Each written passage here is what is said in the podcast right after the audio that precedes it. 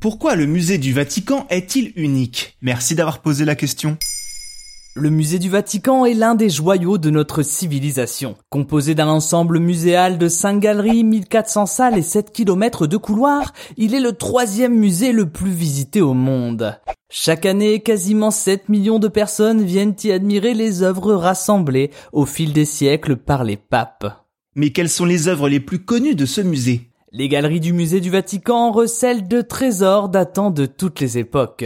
On peut citer l'école d'Athènes de Raphaël, cette grande fresque dans laquelle évoluent tous les plus grands philosophes de l'Antiquité. Avec au centre Platon, Aristote et Pythagore, la Dream Team quoi. Ou encore l'une des œuvres les plus énigmatiques de Léonard de Vinci, Saint Jérôme. Un tableau à l'état d'ébauche représentant Saint Jérôme dont on ne sait rien. Qui l'a commandé? Quelle était sa destination? Tout ça reste encore aujourd'hui un mystère. Dans la partie égyptienne du musée, on peut trouver le sarcophage de Jedmout, une dernière demeure splendide appartenant à l'époque où le sarcophage était l'élément le plus important d'un enterrement, donnant ainsi naissance à des cercueils d'une beauté rare. Il convient également d'évoquer le musée étrusque qui détient le Mars de Todi, une statue en bronze représentant le dieu Mars retrouvé totalement intacte en 1835 alors qu'elle date du 5e siècle avant Jésus-Christ. Mais difficile d'évoquer le musée du Vatican sans parler de sa pièce maîtresse qui vient clôturer la visite du musée principal, son clou du spectacle en quelque sorte. Le clou du spectacle C'est-à-dire?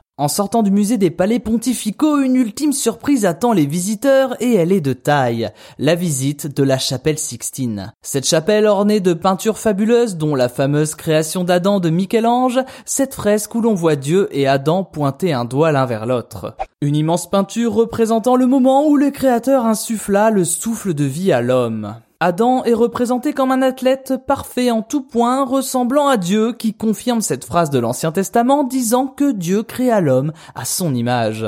Mais au-delà de cette œuvre de presque 3 mètres sur 6 d'envergure, l'on peut passer des heures à admirer les différents ornements de la chapelle contenant d'autres magnificences de Michel-Ange, mais aussi de Botticelli ou le Pérugin. Notamment la remise des clés considérée comme le chef-d'œuvre ultime de ce dernier, une réalisation représentant le Christ remettant les clés du royaume des cieux à Saint-Pierre. Mais aussi les épisodes de la vie de Moïse de Botticelli qui relatent à travers une fresque grandiose les différentes étapes de l'exode durant la jeunesse de Moïse.